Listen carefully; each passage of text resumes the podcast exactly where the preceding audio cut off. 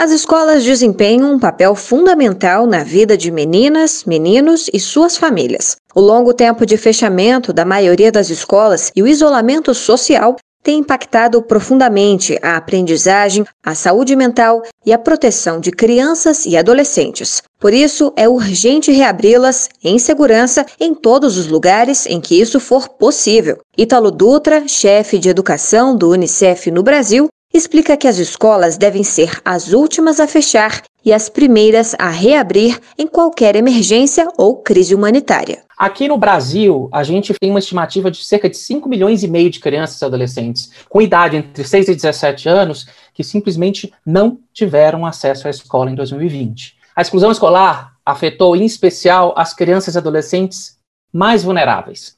As meninas e os meninos pretos e pretas, as famílias mais pobres e, em especial, as regiões norte e nordeste. É por isso que a gente precisa reabrir as escolas com o máximo de segurança possível. O fechamento das escolas deve ser sempre a última opção. Caso elas tenham que ser fechadas, devem ser as primeiras a reabrir assim que a situação epidemiológica permitir. Nessa volta às aulas, cada um faz a sua parte. Use máscara, lave sempre as mãos, mantenha a distância e siga as orientações da escola. Saiba mais em unicef.org.br.